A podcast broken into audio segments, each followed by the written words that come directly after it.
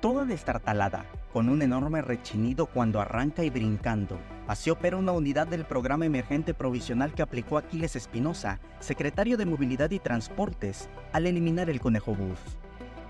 Las unidades de la ruta A y B que recorren la avenida y la calle central respectivamente serían un programa provisional, pero ya llevan operando tres años y siete meses.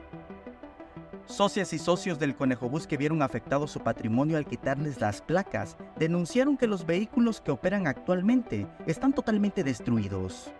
¿En qué condiciones eh, han visto que circulan estas unidades? Horrible, en unas condiciones pésimas. Son viejas, son, son combis viejas y, este, y el usuario necesita también un respeto. Alerta Chiapas constató el mal estado en el que se encuentran estas unidades del programa emergente.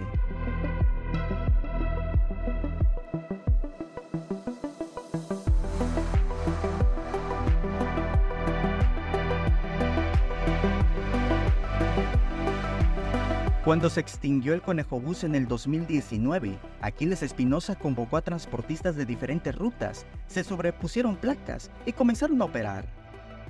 Al hacer esta acción, el secretario cometió una violación al título de propiedad, que en su fracción tercera indica que al disolverse la sociedad que conformaba el Conejo Bus, a las y los socios les regresarían su placa y volverían a operar, como cuando existían las rutas 1 y 2.